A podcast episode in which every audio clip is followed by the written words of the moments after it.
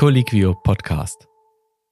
Man muss sich selber die Frage stellen, wie viel nehme ich von wem, wie oft und in welcher Menge, dass man äh, guckt und mitstrichelt und sich ganz objektiv die Frage beantwortet, wie viel, wie viel, was weiß ich, trinke ich oder nehme ich von dem und dem und wie oft und eben wie viel ähm, und damit achtsam umgeht. Und das ist, glaube ich, so eine Kernfrage, ja.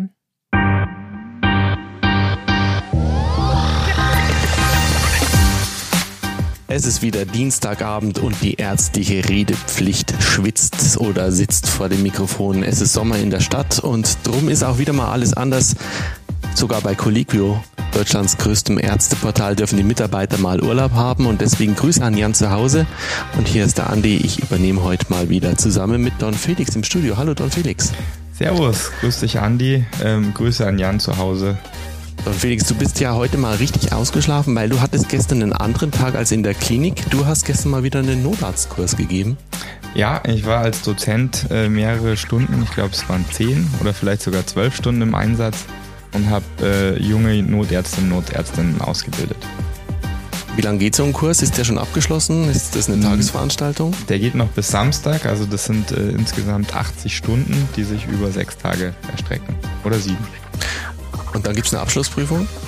Die Abschlussprüfung zum Notarzt, die gibt es erst äh, deutlich nach dem Notarztkurs, weil man muss noch Einsätze sammeln, sich dann anmelden und dann gibt es eine mündliche Prüfung über die Landesärztekammern.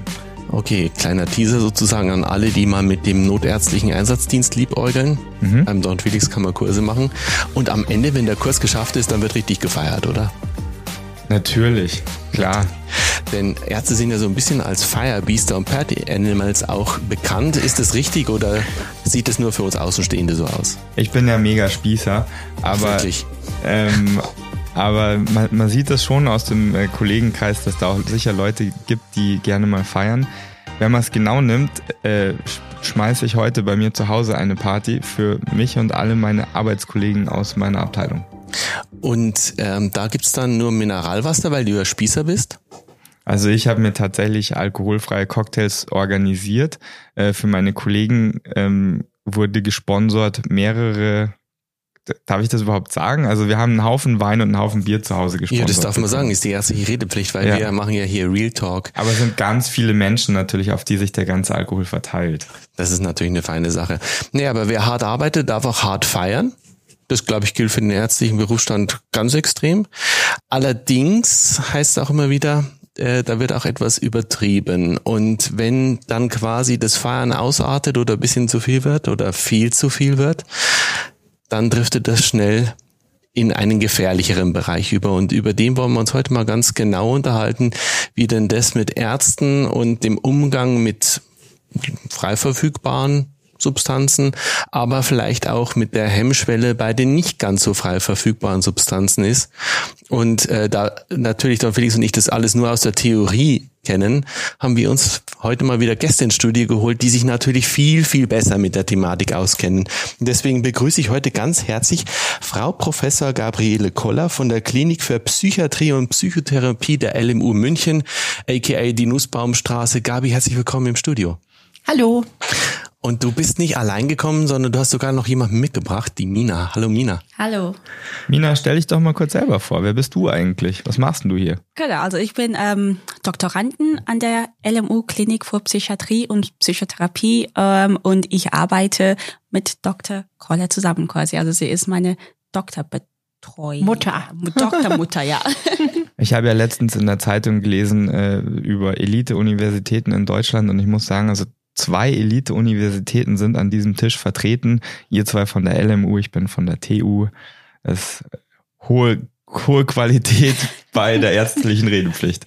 So gehört sich's. Okay, ähm, also ich habe tatsächlich das erste Mal Kontakt mit dieser Situation gehabt, wo ich, wo ich ernsthaft mir äh, mehr Gedanken über Sucht im, im ärztlichen Beruf äh, gemacht habe, weil ich im äh, in einer Formulatur in einer unfallchirurgischen Klinik tätig war und äh, bei einer Schockraumversorgung war äh, als wir auf den Patienten gewartet haben, war ein älterer Chirurg anwesend, den ich noch nie gesehen habe. Und der kam dann rüber und hat sich eigentlich ganz freundlich bei mir vorgestellt. Der stand meiner Meinung nach etwas zu nah an mir dran Ähm, und dann habe ich auch den Geruch wahrgenommen. Also der hat wirklich stark nach Schnaps gerochen. Und als ich das gemerkt habe, habe ich da so ein bisschen drauf geachtet und er ist auch so ein bisschen durch die Gegend geschwankt. Ich habe das dann äh, meinem direkten Vorgesetzten Ansprechpartner da äh, gesagt, ganz naiv. Ich habe einfach so gefragt, ey, kann das sein, dass der betrunken ist? Das ist irgendwie komisch. Ähm, zack, war zuerst mein Vorgesetzter kurz weg, zack, war der andere Typ weg und den anderen habe ich nie wieder gesehen. Also ich glaube, die haben, die haben da relativ schnell agiert. Ähm, das war so mein erster Kontakt mit, mit äh, Kollegen, Schrägstrich Kolleginnen, die, die ein Suchtproblem haben. Wie ist denn das äh, deiner Erfahrung nach, Gabi, was das Suchtrisiko im, Allgemein, im Vergleich zur allgemeinen Bevölkerung angeht? Haben wir als, als Mediziner ein höheres Suchtrisiko? Also ähm, es ist ja so, in der deutschen Bevölkerung sind drei Prozent alkoholabhängig, drei Prozent sind medikamentenabhängig, circa 25 Prozent sind tabakabhängig und ähm, illegale Drogen, wobei Cannabis das häufigste ist, sind so unter ein Prozent. Ähm, es gibt so verschiedene Statistiken, also die schwanken also zwischen ungefähr gleich wie die deutsche Bevölkerung und ein bisschen drüber. Aber du hast dich da auch mit der Doktorarbeit nochmal expliziter beschäftigt. Deswegen, vielleicht magst du noch was dazufügen? Also es gibt ähm, ein es gibt ein paar unterschiedliche Studien zu dem Thema, wo man sagen muss, dass ähm, die alle ein dieser Audit-Test benutzen, aber dadurch, dass äh, Deutschland als Land im Durchschnitt mehr Alkohol konsumiert, ähm, müssen die diese Skala dann irgendwie umändern, dass es dann mhm. für Deutschland passt. Heißen, das heißt, die nehmen dann willkürlich ein, ein Zahl, ab dem dass man dann sagt, okay, das ist jetzt ähm, gefährliche Gebr Benutz oder Gebrauch. Mhm. Aber auf jeden Fall ist es von 17 bis 40 Prozent. Also das ist eine ziemlich äh, große Spanne. Ähm, ist aber auf jeden Fall überdurchschnittlich, also über die Durchschnittsbevölkerung. Mhm. Ähm, es gibt aber auch Studien, die sagen, dass vor allem junge Ärzten ähm, neigen zu weniger Alkoholkonsum und die neigen dazu, gar kein Alkohol zu konsumieren, als es früher so war. Okay, also vielleicht eine Generationenwandel, ja, also nicht nur im, im Denken, wie wir an unsere Arbeit herangehen, sondern auch, wie wir äh, unsere eigene Gesundheit steuern. Das ist ja interessant. Ähm, jetzt muss ich aber noch einmal ganz kurz zurück, äh, zurückgreifen.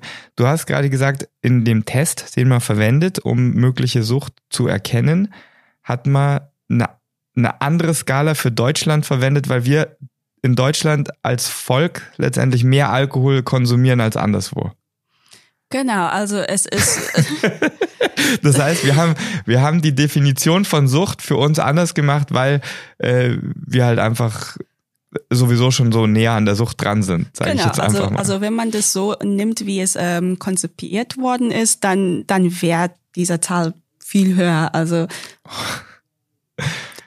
ein bisschen, ja. Äh, also ich, ich fremdschäme mich gerade ein bisschen. Ich weiß nicht, ob das akzeptabel ist, sich da in der Situation fremd zu schämen, aber es ist, es ist schon mal eine Aussagekraft, wie, ähm, wie akzeptabel äh, manche legalen Drogen in der Bevölkerung sind. Also wir haben sozusagen unterschiedliche Studien. Äh, die relevanten Informationen, die ich jetzt daraus gezogen habe, ist, dass allgemein für, für Ärzte und Ärztinnen schon ein höheres Suchtrisiko besteht, aber gerade bei jüngeren Kollegen und Kolleginnen beziehungsweise Arbeitseinsteigern ähm, ist, ist der Substanzkonsum eigentlich niedriger beziehungsweise nicht existent, weil die Leute vielleicht doch mehr auf sich äh, acht geben. Das ist ja schon, ähm, also ich würde das als Fortschritt bezeichnen. Wie siehst du das, Gabi? Das wäre auf jeden Fall so und ähm, das ist ja auch ganz positiv, weil ich habe neulich mal die Zahlen angeschaut. Da ist es so, die ganz Jungen bis 18, die trinken weniger im, im Schnitt jetzt. Die haben auch Aber alle noch nicht Medizin studiert. Ja, genau. Die 20 bis 30-Jährigen trinken eher so ein ganz bisschen mehr als, als die letzten fünf Jahre so. Insofern mhm. ist das ähm, eher dann ein Unterschied zu den, zu den sozusagen mhm. nicht spezifizierten Bevölkerungsgruppen. Und das deckt sich auch mit dem, was ihr in der Klinik seht, weil äh, Statistik ist ja geduldig und ich glaube immer nur der, der ich selbst gefälscht habe. Ähm, ich habe so ein bisschen die Sorge, dass die Leute gar nicht mehr selber merken, wie viel sie konsumieren. Wir kennen es ja vom ersten Anamnesegespräch, dann sagt man ja, was trinken Sie ja eigentlich nichts. Ähm, und dann zwei Minuten später heißt dann, ja, die zwei Bier vom Abend zählen ja nicht so ungefähr. Oder ja, nur eins, äh, ein Kasten. Äh, also ist das wirklich deckungsgleich mit dem, was ihr seht? Stimmt die Entwicklung oder seht ihr Differenz zu der Statistik? Doch, das ist schon, dass ähm, durchaus auch jüngere Menschen zu uns kommen. Ich würde das aber jetzt ein bisschen gebiased sehen, weil wir vielleicht jetzt auch mehr, mehr noch Angebot sozusagen, also weil wir eine Cannabis-Gruppe haben und sowas und das vielleicht mehr Bewusstsein ist. Ähm, also ich glaube schon, dass es deckungsgleich ist. Du sagst, glaube ich, was ganz wichtig ist. Ich glaube, das Tückischste an der Sucht ist, dass man, ähm, dass man sich das selber so schön redet. Ne? Ich glaube, also das, das ist zum Beispiel etwas, was ich jeden Tag sehe, dass je süchtiger Menschen sind, desto mehr reden sie sich das mhm. schön und desto mehr äh, bagatellisieren sie und desto mehr denken sie, ich könnte morgen jederzeit aufhören und das ist alles kein Problem. Also ich glaube, das ist so was ganz Tückisches an der an der Abhängigkeit. Mhm. Ja, das kann ich nachvollziehen. Ähm, aber das, das ist wahrscheinlich auch für Ärzte so, dass, dass die Einstiegsdrogen in Anführungsstrichen auch Tabak und Alkohol sind. Oder haben wir irgendwelche besseren, schärferen Einstiegsdrogen als Mediziner? Also ich glaube, das Einstieg ist schon Tabak und Alkohol. Es ist natürlich ähm, so, dass alle Medikamente letztendlich frei verkäuflich sind mit Arztausweis. Aber ich glaube trotzdem, das Einstiegsdroge ist Tabak und Alkohol. Ja. Ja, du sprichst gerade den Arztausweis an. Das ähm, hat mich tatsächlich überrascht, ähm, was man damit alles bekommen kann. Also dass man BTMs nicht bekommt, also Opiate, das, äh, das überrascht mich wenig. Aber dann ähm, habe ich so ein bisschen nachrecherchiert. Äh, gar nicht so, um zu wissen, was ich alles konsumieren kann, sondern ich habe halt ein privates äh, Erste-Hilfe-Set zu Hause und ich möchte halt wissen, was ich davon in Anführungsstrichen legal rumtrage und wo ich mir Sorgen machen muss. Äh, Nebenbemerkung, ich habe keine illegalen Medikamente daheim. Aber mir ist aufgefallen, also Benzos kann man eigentlich mit Arztausweis einfach kaufen. Ja, äh, Ketamin kann man einfach mit Arztausweis kaufen. Das, äh, das da ich mit, beim Ketamin weiß ich nicht, aber wenn du es gecheckt hast, dann genau. Das, äh, das kann man, das ist bei uns nicht äh, geregelt, also das ist keine geregelte Substanz, die kannst du dir mit einem Arztausweis kaufen gehen. Ähm, die ist auch bei uns in den Kliniken nicht unter Verschluss, anders als die Opiate. Und äh, das hat mich schon sehr überrascht, weil äh, Propofol übrigens auch, kann man sich auch einfach so mit einem Arztausweis kaufen. Das sind Medikamente, die ja schon eine Durchschlagskraft entwickeln können, sage ich jetzt mal. Und von denen man auch gut abhängig werden kann. Seht ihr äh, vermehrt Kontakt mit, mit solchen Medikamenten? Also Benzos hätte ich jetzt erwartet, dass die ganz beliebt sind. Also wir sehen Menschen, die im Gesundheitswesen arbeiten, die abhängig sind von solchen Medikamenten. Ja, ähm, ich glaube trotzdem, also jetzt, also Alkohol ist ja auch frei verkäuflich, deswegen würde ich es jetzt nicht überbewerten mhm. sozusagen. Ne?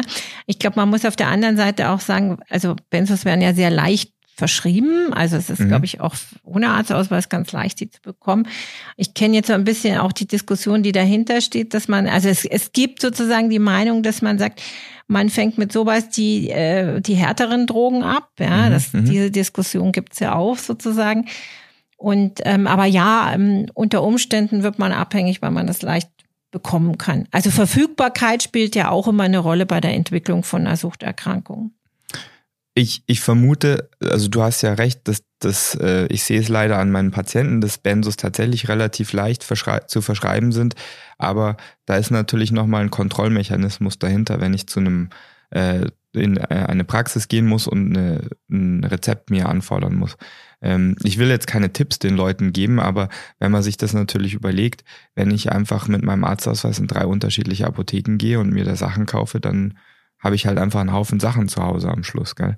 Ähm, äh, und, und da ist eigentlich kein Kontrollmechanismus mehr da. Dann weiß keiner, wie viel ich konsumiert habe. Ähm, also sicherlich spielt Verfügbarkeit eine Rolle bei mhm. Entwicklung von Suchterkrankungen. Mhm. Felix hat gerade den Kontrollmechanismus angesprochen. Wie ist denn mit der, nennen wir es mal, freiwilligen Selbstkontrolle? Ich meine, wir kennen die Wirkungen von den Substanzen, die da zur Verfügung stehen. Und hat gerade der Fachkreis immer das Gefühl, dass er damit ja klarkommt. Der weiß ja, wie das wirkt, er kann das dosieren, ähm, dass man da geneigt ist, in so eine Selbstüberschätzung reinzukommen und das dann zu übersehen. Gibt es diesen Punkt tatsächlich? Also ich meine, nehmen wir das einfachste Beispiel. Eine sehr einfach verfügbare ähm, Droge ist Zucker. Und ich erinnere mich da an eine Nacht, ich komme da auf Intensivstation, auf diesen Stützpunkt rein und da sitzt gerade eine Pflegekraft mit einem großen Löffel und haut sich ein Nutella rein. Und ich dachte mir, okay, muss man mögen. In dem Moment kommt meine Kollegin aus der Anästhesie rein, hat auch einen Löffel dabei und zwei Riopan. Mhm. Weil hinterher gibt's Sodbrennen. Wenn man in der Nacht um drei da hier so ein halbes Glas Nutella auslöffelt, ist nicht ganz so, teil, so toll. Aber die wussten gleich, wie sie gegensteuern. Und das ist halt wieder, ich kenne Wirkung, ich kenne Gegenwirkung. Neigt man dazu, wenn man diese Substanzen so gut kennt, dass man dann mit anders umgeht? Also ich glaube, also das, ist schon alles naheliegend. Ich glaube trotzdem, es gibt welche, die haben sozusagen eine Prädisposition, eine Suchterkrankung zu kriegen, und es gibt welche, die haben keine Prädisposition. Also ich glaube, das spielt, also ich glaube, es gibt viele, die trotzdem sie die Wirkungen kennen und trotzdem, dass die leicht verfügbar sind, nicht abhängig werden. Und es gibt halt welche, die schon abhängig werden. Aber die, die eine Neigung haben, da ist es bestimmt so, dass das noch eine zusätzliche Gefahr ist die Verfügbarkeit und auch dieses Wissen. Gibt's denn, gibt's denn Menschen, die vielleicht sogar äh, über den gesamten Lauf ihrer Karriere letztendlich äh, vielleicht einen nicht schädlichen Gebrauch betreiben? Also Leute, die sich einfach die ganze Zeit selbst medizinieren, selbst versorgen, ähm, aber das eigentlich also nach außen hin keinen Schaden macht. Das macht sicher irgendwelche körperlichen Schäden, wenn man über, über Jahre und Jahrzehnte hinweg ein Medikament schluckt, aber äh, das vielleicht keine ne negative Auswirkungen auf das Leben hat. Gibt solche Menschen? Ich kann es mir sicher vorstellen, dass es das gibt. Ja. Mhm. Aber die sind wahrscheinlich eine Dunkelziffer, weil die fallen natürlich nicht auf. Die, die finden wir schwer. Sicherlich auch Leute. nicht sozusagen Behandlung suchen oder. Mhm. Also wie gesagt, ich glaube, das Hauptding ist ja auch, dass man selber das Bewusstsein nicht hat mhm. dass man schon ein Problem hat. Das ist ja, glaube ich, das Hauptproblem bei der Sucht, dass man irgendwie einfach selber nicht so sehr das Bewusstsein hat, da ist jetzt ein Problem. Mhm. Ähm, wie ist denn die Diskussion bezüglich Freigabe von solchen Substanzen? Also wir, ich habe jetzt irgendwie einfach mal die, die These postuliert, dass es vielleicht auch Leute gibt, die damit gut umgehen können.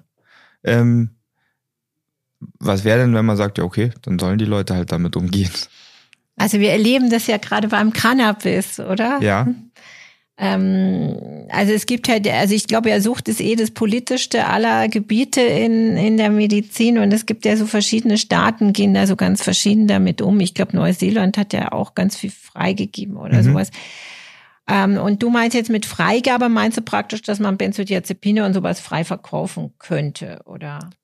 Also ich, ich schreibe, ich schmeiß die These jetzt einfach mal ketzerisch raus. Ich persönlich bin, äh, also ich bin wirklich kein Freund von irgendwelchen Substanzen, ähm, außer Apfelschorle ist meine Lieblingssubstanz. Mhm. Ähm, aber man muss es halt doch mal irgendwie diskutieren. Also ich, ich bin ja, ich habe einen amerikanischen Hintergrund und ich erlebe das sozusagen noch fast ein bisschen mehr live als nur hier in Deutschland mit der Freigabe von, von äh, Cannabis, weil es in Amerika natürlich jetzt Staat, also Staat für Staat fällt das Verbot und, und es wird immer zugänglicher und äh, einfach nur aus subjektiver Sicht erlebe ich jetzt keine ernstzunehmenden Nachteile in der Situation im Moment. Also es gibt ja, glaube ich, eine Statistik, die sagt sozusagen, der Gebrauch von diesen harten Drogen ist zurückgegangen, sozusagen, ähm, seit Cannabis legalisiert ist in manchen Staaten. Wobei ich glaube, dieses Thema ist so politisch tendenziös, mhm. dass, dass man da echt gucken muss, welche Statistiken man liest. Aber man könnte sicherlich so denken, dass man mehr diese Substanzen, die nicht ganz so tödlich sind, freigibt, damit man irgendwie andere Substanzen vermeidet. Ähm, wie ist denn das in eurer Erfahrung? Äh, ist da der Zugang für Mediziner deutlich einfacher oder kann jeder an den Hauptbahnhof gehen und sich Opiate kaufen. Also ich glaube, oder also da nee, da, da weiß ich ehrlich gesagt mhm. nicht. Also sind Opiaten auch, kann man das holen mit einem Arzt? Nein, Nein. Opiate kannst du es kommt auf die ähm, Packungsgröße an. Tilidin und sowas kannst du, äh, äh, es ist nach Packungsgröße BTM pflichtig. Also äh, oder ja nach, oder nach Beimengung. Also genau. bei, bei mhm. Tilidin ist es so, da ist Naloxon, also das äh, das Antidot sozusagen beigemengt ähm, unter der äh, Hypothese, dass wenn man das falsch anwendet, also das sich injizieren würde zum Beispiel, dann würde das Naloxon den äh, Opiatwirkstoff neutralisieren und führt zu keiner Sucht äh, also zu keinem High letztendlich, ja. Wenn man, wenn man schon äh, in der Pharmako Kinetik dabei ist, wenn man dieses Medikament oral einnimmt, wie man das einzunehmen hat, dann wirkt das Naloxon, das Gegengift, nur im Gastrointestinaltrakt, also vermeidet sozusagen die Nebenwirkungen, wird aber in der Leber verstoffwechselt und hat dann systemisch keinen Effekt mehr. Das heißt, nur noch das Opiat, was zur ähm, Schmerztherapie da ist, hat einen Effekt. Mhm. Also mir ist am Hauptbahnhof noch nie Opiaten angeboten worden. Deswegen äh, tendiere ich dazu zu sagen, nein, kriegt man nicht so leicht. Ähm, aber ich glaube, was was also Ärzte schon kriegen können, sind zum Beispiel Z-Substanzen. Äh, also das kriegt man ja. Und wenn man auch überlegt, dass die ähm, vielleicht wegen ähm, Schichtdienst oder oder sonstige Stress viel arbeiten müssen, ähm, und man kann sich dann ein Zopiklon oder sowas holen, dass man dann das nimmt erstmal. Ähm, und man kann sich schon vorstellen, dass es dann immer mehr wird oder immer regelmäßiger wird mhm. und ähm, dass man dann irgendwann sagt, okay, jetzt müssen die Benzos her, weil jetzt will ich wirklich schnell einschlafen. Und dass es über diese Route dann irgendwie ähm, außer Kontrolle gerät. Ich würde gerne noch ganz, äh, ganz kurz abschließend zu dem Opiat-Thema sagen. Also ich ich bin äh, subjektiv schon der Meinung, dass wir als Ärzte illegal natürlich äh, deutlich leichter Zugang zu Opiaten haben. Das sind natürlich Situationen, wo man sich das aus der Klinik abzweigen muss. Aber ich glaube, also ich, ich habe Fallberichte aus der, der näheren Umgebung gehört, wo das erfolgreich passiert ist. Ähm, und äh, also das Ding ist, dass die Leute irgendwann immer aufgeflogen sind, weil irgendwann sind, ist man halt dann unvorsichtig und dann erwischt, wird man erwischt. äh, sind auch irgendwie ähm, Kolleginnen und Kollegen, die ich persönlich nicht kenne, wohl auch dann in der Klinik schon äh, narkotisiert aufgefallen, weil die dann bewusstlos rumlagen. Äh, nichtsdestotrotz glaube ich, dass wir da schon einen besseren Zugang dazu haben als die Normalbevölkerung. Da sind wir an einem wichtigen Punkt. Du hast gerade gesagt, es gibt Gründe, warum diese Substanzen eingenommen werden. Wir haben jetzt viel über Betäubungsmittel, also über Dinge gesprochen, die irgendwas wegbetäuben sollen. Es gibt aber auch noch andere Medikamente, die man dann oder, oder Wirkstoffe, die man sich irgendwie verabreichen könnte, um vielleicht aber auch steigernde positive Wirkungen zu erzielen, also irgendwelche Neuroenhancer. Ähm, äh, bei Medizinern ähm, wird immer assoziiert, ja, während dem Studium nehmen die ja alle ihr Ritalin und später haben die irgendwie ja 24, 48 Stunden Dienste, die müssen doch irgendwie wach bleiben. Das geht doch gar nicht ohne Substanzen. Äh, welche Substanzen gibt's denn außer Koffein, die da so noch auf dem Markt dann unterwegs sind, die da rangezogen werden? Welche Erfahrungen habt ihr da gesehen? Also ich im Studium habe auf jeden Fall Ritalin gesehen. Also, also man hört immer ab und zu, okay, ähm, wo ein ähm, Kommiliton dann sagt, oh ja, mein Ritalin habe ich zum Beispiel vergessen in der Bibliothek oder so. Also man hört immer ab und zu und für mich war es immer die Frage, okay, ähm, hast du eine Diagnose oder ist es jetzt Ritalin zum Lernen? Aber das habe ich nie gefragt und ich habe das einfach dann akzeptiert und angenommen, okay, bestimmt haben die eine Diagnose und es ist jetzt alles ähm, abgeregelt quasi. Aber ich habe es schon gehört im Studium. Ich glaube, da gibt's auch ein paar Studien dazu.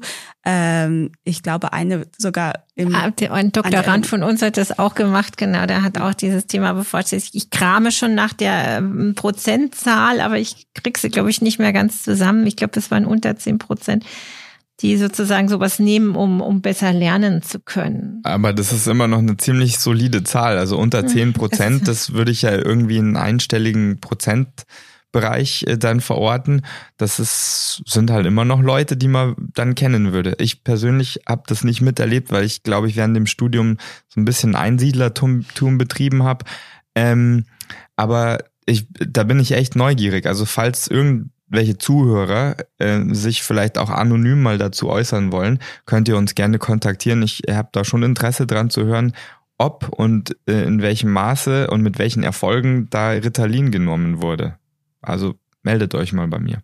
Lass uns nochmal zur Sucht zurückgehen. Also wir haben jetzt gesagt, wir haben jetzt ziemlich viel drüber geredet, ähm, was für Substanzenoptionen wir haben, aber was haben wir denn für, für Therapieoptionen? Also was ist, wenn ich langsam das Gefühl habe, mir entgleitet die Situation? Ich denke jetzt, ich habe zu viel getrunken oder ich, oder ich trinke regelmäßig zu viel oder ich nehme irgendwelche anderen Sachen. An wen wende ich mich? Also da gab es jetzt lustigerweise gerade, ähm, ohne dass es äh, damit zu tun hatte, das Thema, dass wir sozusagen in der Arbeit ein Handy bekommen, wo Ärztinnen, Ärzte anrufen können und sich Hilfe holen können, ja. Und dass das dann auf der Ärztekammerseite veröffentlicht wird. Oh, wow. genau. Vielleicht kann es Das auch auf der. Colliquio-Seite veröffentlicht Ja, werden. genau. Das wird auf der Colliquio-Seite veröffentlicht. Also das heißt, das ist im Gespräch tatsächlich. Mhm. Okay, also das, das soll sozusagen eine Art von niederschwelliger Mhm, ähm, genau. äh, Help-Hotline geben, Mhm, wo man sich vielleicht auch anonym melden kann. mhm. Ähm, was, was haltet ihr denn davon, sich pff, äh, Kollegen, Kolleginnen, Vorgesetzten oder Betriebsmedizinern in der eigenen Klinik anzuvertrauen? Also ich persönlich glaube, das ist das Effektivste, was man tun kann. Mhm. Ich würde es aber wahrscheinlich nicht machen. also ich glaube, wenn die Arbeit, wenn der Arbeitsplatz mal weiß sozusagen, ähm, du hast ja ein Problem, dann gucken die ja viel mehr als, also und die haben mehr nur, also da, da ist es nicht so wie im persönlichen Umfeld, ja, Mhm. dass es gleich Streit gibt oder so, sondern dass die mehr Zugriffsmöglichkeit und mehr Hilfemöglichkeit haben. Wie gesagt, ich glaube, das ist das Effektivste, was man tun kann, sich zu outen am Arbeitsplatz. Aber ich verstehe es, wenn man es nicht macht. Mhm. Und was, also ich, ich kann mir vorstellen, wenn man, wenn man irgendwann zu dieser Realisation kommt, ähm, dass man das aber eigentlich gar nicht nach außen tragen will, weil man ja wahrscheinlich schon Existenzängste hat. Also man hat, entweder man ist vielleicht in der Praxis oder halt in der Klinik und das ist wahrscheinlich der einzige Job, den man machen kann. Äh, wenn man in der Praxis ist, hat man noch Verbindlichkeiten, ja. Ähm, da, da würde ja schon die Angst mitschwingen, dass man seinen Beruf nicht mehr ausüben darf, zum Beispiel, dass man seine Approbation verliert. Ähm, kann, man, kann man solchen Leuten die Ängste nehmen? Also gibt es da irgendwie Maßnahmen, wie die doch weiterarbeiten dürfen? Also ich habe es ganz selten, also ich war jetzt auch nur ein, zweimal involviert, aber ich habe es ganz selten erlebt, dass wirklich eine Approbation weggenommen wurde, sozusagen. Wenn man da Ängste hat, dann würde ich sehr proaktiv sozusagen damit umgehen. Also wenn es eh schon bekannt ist und zum Beispiel, man kann ja ähm, zum Beispiel jeden Tag ähm, irgendwo hingehen, also zum Beispiel bei uns kann man jeden Tag hingehen und ähm, Alkometertest machen oder Tests machen und die vorlegen sozusagen. Mhm. Ja? Also ich glaube, wenn das Kind mal im Brunnen gefallen ist, dann würde ich sehr proaktiv damit umgehen. Ja? Mhm. Meine Erfahrung ist es, dass es wenig machen, sondern dass die sehr bagatellisieren. Das ist vielleicht das Kernproblem. Ja, Mhm. aber ich glaube, wenn man proaktiv damit umgeht, dann hat man da durchaus gute Chancen. Ähm, wenn jemand für sich selber bagatellisiert, dann ist es ja trotzdem vielleicht jemand, der, der seinem Umfeld auffallen könnte. Mhm. Was, was mache ich denn als Freund, Kollege, äh, Angehöriger, wenn mir auffällt, dass ähm, ein medizinischer äh, Kollege, Freund etc. Äh, Zeichen von einer Suchtproblematik hat? Was, was sind denn gute Vorgehensweisen für mich? Also du hast es total richtig gemacht. Man weiß ja aus Studien, Kurzinterventionen sind richtig und wichtig. Mhm. Also Kurzintervention kann man eigentlich in jeglichem Bereich, sollten in der Hausarztpraxis, sollten am Arbeitsplatz. Kurzintervention heißt nicht konfrontativ, sondern irgendwie möglichst empathisch begleitend und freundlich damit umgehen. Also eigentlich das Problem ansprechen ist eine Kurzintervention, dann eine Einschätzung geben sozusagen, habe ich wirklich ein Problem oder nicht. Das kann zum Beispiel so ein Fragebogen sein und eine Hilfestellung. Das kann zum Beispiel ein Flyer von, einem, von einer Beratungsstelle sein. Also man weiß, Kurzinterventionen sind hochwirksam und die kann man also sozusagen in jedem Lebensbereich Mhm. geben. Okay, also sagen wir mal, sagen wir mal, ich wäre jetzt dein Doktorand und dir, dir fällt auf, ich bin zum wiederholten Male alkoholisiert äh, äh, zur Besprechung gekommen. Was würdest du jetzt zu mir sagen? Ich hoffe, ich würde es ansprechen, genau, aber ich würde sagen, mir ist aufgefallen, dass Mhm. du sozusagen wiederholt jetzt alkoholisiert meiner Meinung nach gekommen bist. Mhm. Ähm, möchtest du drüber reden? Möchtest du Mhm. sozusagen, dass, dass wir gemeinsam nach einem Hilfeangebot schauen? Also, Sowas in die Richtung. also Kommunikation ermöglichen, eröffnen und äh, weiterhin anbieten. Ich glaube ja, dass auch eine gute Variante ist, wenn, wenn einem auffällt, dass ähm, jemand im Umfeld möglicherweise ein Suchtproblem hat, einfach mal auf diese Folge der ärztlichen Redepflicht hinweisen und sagen, hey, Das die auch. könntest du dir doch mal anhören. Und, ähm, und, und dann können wir gemeinsam vielleicht Schritte ergreifen. Das wäre doch auch, Auch eine gute Idee. ein guter Move, oder? Ähm, Also ich finde es ähm, wichtig zu wissen, dass außer dieses äh, Handy, was vielleicht jetzt kommt oder nicht, haben die ähm, Ärztekammern schon Angebote, die spezifisch für Ärzte sind. Also und das ist für mich ein Zeichen, dass es jetzt nicht darum geht, die Approbation wegzuziehen quasi, sondern man wird erstmal Hilfe angeboten. Ähm, es gibt Therapieoptionen, die auf Ärzten dann zugeschnitten sind, weil wir auch eine besondere Patientengruppe sind in dem Sinne. Ähm, und dass man da keine Angst haben muss. Ähm, ich glaube, im ersten, im ersten Sinne oder ja, im ersten Sinne wollen die Leute erstmal helfen. Man kann eine Therapie machen, man kann diese Handy anrufen ähm, und dass die Konsequenzen da viel besser sind, viel niedriger sind, als wenn man nichts macht und man vielleicht auffällt zum wiederholten Mal. Ähm, wie die Frau Dr. Koller gesagt hat, proaktiv sein. Oder wenn ein Patient zu Schaden kommt, weil dann, Genau, dann sind die. Konsequenzen halt solide, gell? Da muss man immer drüber nachdenken. Also wenn ich äh, unter irgendeiner Influenz äh, oder oder Einfluss einen äh, Patienten operiere zum Beispiel, ja, und da geht was schief, dann muss ich mir, glaube ich, mehr Sorgen machen, als wenn ich einfach mal so gesagt habe, hey, tut mir leid, ich glaube, ich habe da ein Problem. Also das äh, äh, darf man auch nicht vergessen. Ähm, und da ist es auch wie im, wie im äh, Straßenverkehr, behaupte ich jetzt mal, äh, das reicht ja, wenn man die Substanz im System hat, ähm, auch wenn man selber der Meinung ist, man ist noch äh, taug fahrtauglich, ist man das halt nicht. Und es reicht, wenn das nachweisbar ist, wenn man einen Fehler gebaut hat. Also das äh, ist wichtig, dass man da dran denkt. Ähm, was was mache ich denn? Also wir haben ja ganz am Anfang gesagt, die, die jungen Kollegen und Kolleginnen, die nachfolgen in unseren Fußstapfen letztendlich, die haben schon weniger Substanzgebrauch. Wie kann man denn effektiv vorbeugen, dass man da Probleme entwickelt? Gibt es da Maßnahmen? Ich, ich habe mir gedacht, ich frage mal, warum bist du nicht abhängig? Hast du selber eine Hypothese, warum du nicht abhängig bist? Also ich habe mich das auch oft gefragt, warum ich ja nicht abhängig bin und andere schon. Oder Das ist Hast eine du eine gute Hypothese? Frage. Äh, Vielleicht Gegenfrage. Es könnte ja sein, dass ich von Nicht-Substanzen abhängig bin. Vielleicht bin ich einfach, ähm, erzähl mir davon. vielleicht. Ja, da frage ich gleich mal nach. Weil gibt es es tatsächlich, dass man suchtfrei ist oder hat jeder von uns eine versteckte Sucht oder vielleicht auch die Anlage zumindest dazu? Denn es gibt ja auch so Dinge wie Sportsucht oder vielleicht ähm, liebt man seine Arbeit gar so sehr. Ich das können jetzt die Zuhörer, ihr könnt es nicht sehen, wie ich gerade Don Felix angucke, aber der mag seine Arbeit schon ganz gern und der liebt auch Action. Da gibt es so einen körpereigenen Stoff, Adrenalin oder dergleichen. Also, wie sieht's denn mit solchen Geschichten aus? Also es gibt nicht stoffgebundene Abhängigkeiten, ja, das gibt's. Mhm. Als Kompensationsmechanismus oder Das kann man ja für alle Sü- Süchte, also äh, wie gesagt, eigentlich heißt es ja Substanzkonsumstörung, so muss man schon mal sagen, genau. Okay, das muss Und ich mir merken. genau. Okay. Und ähm, das kann man sicher Kompensation, weiß ich nicht, ob es Kompensation ist oder nicht, ähm, aber es gibt zumindest nicht stoffgebundene Abhängigkeiten, ja. Mhm.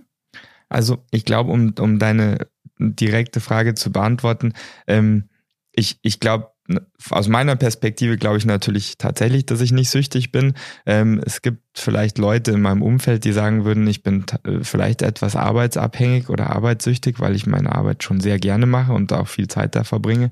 Ähm, aber das kann natürlich sein, dass ich anlagebedingt da wenig Interesse habe, äh, dass, dass ähm, ich nicht die richtigen Rezeptoren habe. Also ich habe ja Mhm. erwähnt, ich habe in Amerika gewohnt und äh, gearbeitet und da sind die relativ schnell bei Verletzungen ähm, äh, Opiate zu verschreiben. Und ich habe einfach gemerkt, ähm, ich hatte Schulterschmerzen, weil ich die äh, ausgekugelt hatte.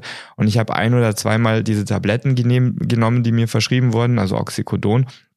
Und ich empfand es nicht wirklich als in irgendeiner Art und Weise interessant für mich. Ähm, das, das hat vielleicht was damit zu tun. Und ich glaube, ich habe einfach viele andere Ausgleichssachen. Ich mache viel Sport. Ich äh, versuche, dass ich andere gesunde Sachen mache. Und ähm, das, das heißt, das hat was vielleicht damit zu tun. Das könnte Mhm. aber auch tatsächlich was über deine Familie aussagen, äh, ist jetzt meine These. Denn ähm, gibt es denn eine erhöhte Suchtgefährdung, wenn man aus einer Familie kommt, wo Suchtproblematiken schon äh, bestehen? Also ich glaube, das ist wie Bluthochdruck oder wie Asthma. Wenn man zwei Eltern hat, die suchtkrank sind, dann hat man eine höhere Wahrscheinlichkeit. Und genauso ist es auch, glaube ich, beim Bluthochdruck oder so. Mina, am Gesprächsanfang haben wir gesprochen, du bist Doktorandin hier an der Klinik und ähm, für deine Doktorarbeit, wie weit ist denn die fortgeschritten? Genau, also ich habe schon ähm, ein paar Antworten, also viele Antworten, aber ich würde mich natürlich über mehr freuen. Es geht um die Risikofaktoren für psychische Erkrankungen unter Ärzten ähm, und dabei suche ich eine Korrelation oder ich versuche zu verstehen, okay, was führt zu Depressionen unter Ärzten? Was genau? Ist das die Arbeitsbelastung? Ist das persönliches Leben? Wo liegt es? Ähm, und da würde ich mich auf jeden Fall freuen, wenn ein paar Antworten mehr dazukommen würden. Und da sollen sich vorzugsweise selbst Betroffene melden oder Leute, die in ihrem näheren Umfeld Betroffene haben. An wen richtest du dich? Also an alle Ärzte. Alle Ärzte in Deutschland. Man muss da nicht oh. ähm, eine Diagnose haben. Jeder, der mitmachen kann, will, kann gerne. Okay, also das ist eine Online-Umfrage? Genau, das ist eine Online-Umfrage. Und äh, dann machen wir natürlich ganz einfach einen Link bei uns rein, oder? Da kann jeder niederschwellig draufklicken und dann an der Umfrage teilnehmen. Ja, wunderbar. Dann Shoutout an alle unsere Kolleg für Ärzte und alle Hörer der ärztlichen Redepflicht. Ihr seid eingeladen, an Minas Doktorarbeit teilzunehmen. Wir würden uns freuen, wenn ihr euch da mal reinklickt. Danke, Mina. Danke. Gabi, du bist Suchtmedizinerin oder ist das der richtige Begriff? Also eigentlich bin ich Fachärztin für Psychiatrie und Psychotherapie. Ich habe noch die suchtmedizinische Grundausbildung, die ist aber jetzt in dem Facharzt integriert, beziehungsweise, also genau.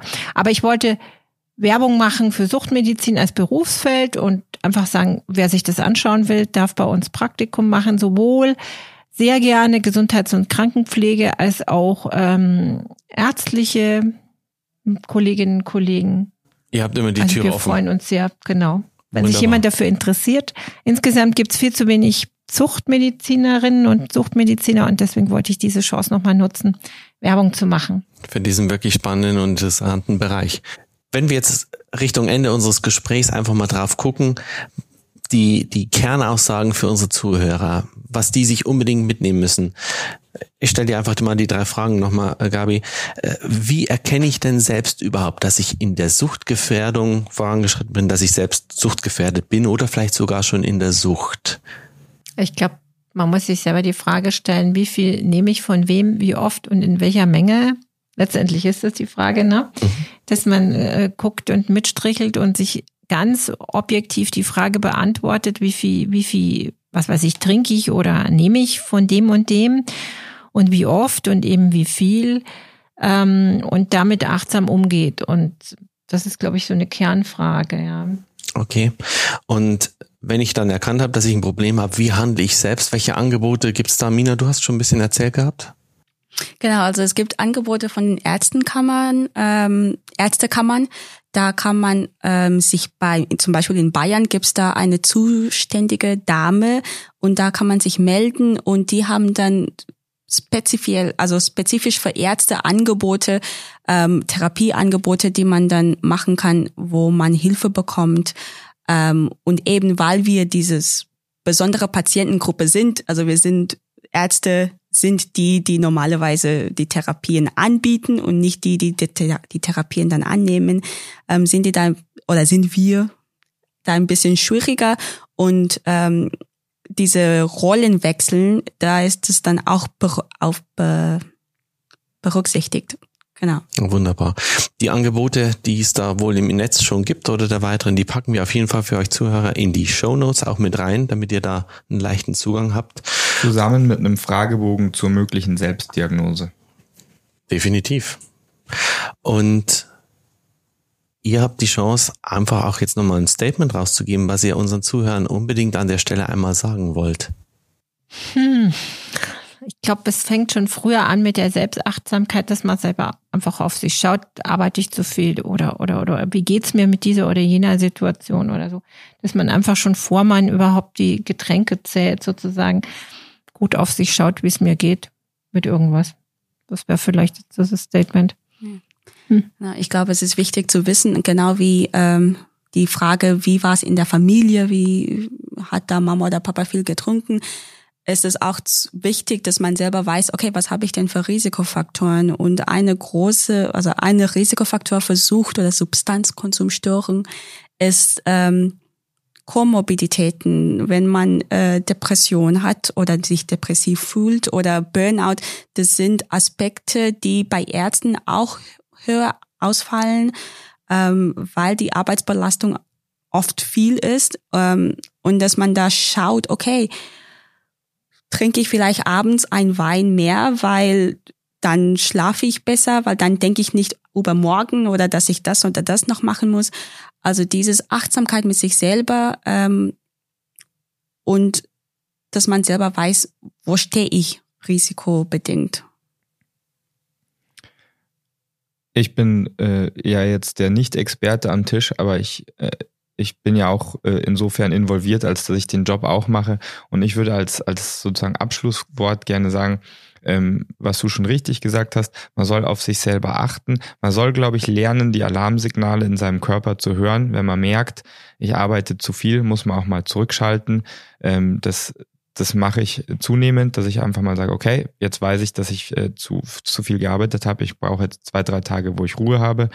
Ähm, und dass man möglicherweise äh, Alternativen wählt, um mit seinem Stress umzugehen. Also bei mir ist es der Sport, aber man kann vielleicht auch äh, mit seiner Familie Aktivitäten finden oder von mir aus auch mit seiner Nintendo Switch, ohne jetzt Werbung machen zu wollen, aber alternativ Stress be, be, ähm, äh, Bewältigungsstrategien zu entwickeln.